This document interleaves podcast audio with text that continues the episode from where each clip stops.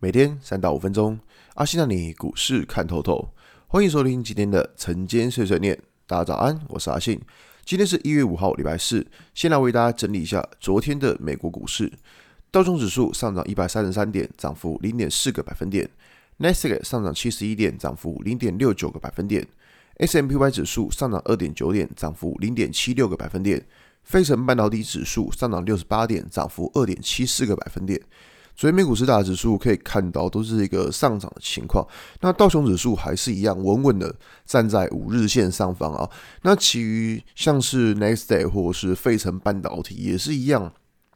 就都是有重新站上五日线，那比较留意的地方是，像昨天的费城半导体指数是大涨的，那大涨的情况之下呢，像是高通昨天是涨了四个 percent，然后 Nvidia 昨天也涨了三个 percent，那不管像是台积电的 ADR 也是涨了三个 percent 了，所以说其实在昨天美股的这一部分比较强势的族群是在于半导体这一块。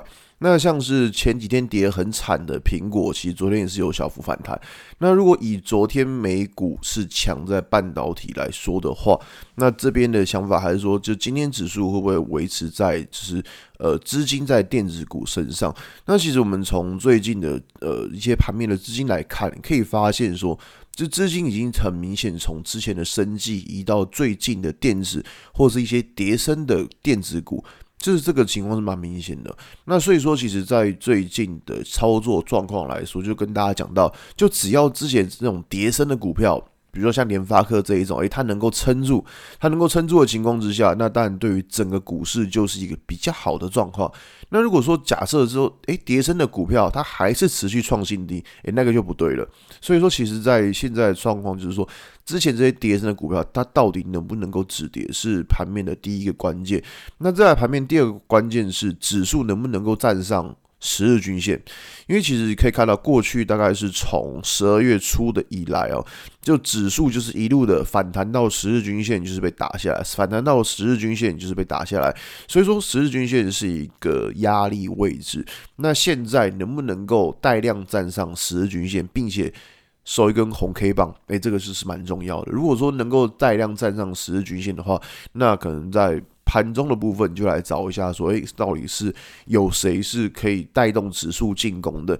那如果发现说，诶，今天可能开盘，因为昨天大涨嘛，可能开盘然后站上十日均线，但是却是一个开高走低的情况的话，那可能就是还是要稍微的小心一点，说，哦，这个盘可能没有这么稳。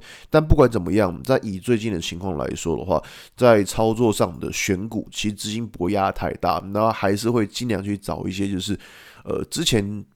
跌升的股票来操作，这样子风险会比较小一点，好吧？今天节目就到这边。如果你喜欢今天内容，记得按下追踪关注我。如果想知道更多更详尽的分析，在我的专案《给通勤族的标股报告书》里面有更多股种茶分享给大家哦。阿信晨间碎碎念，明天见，拜拜。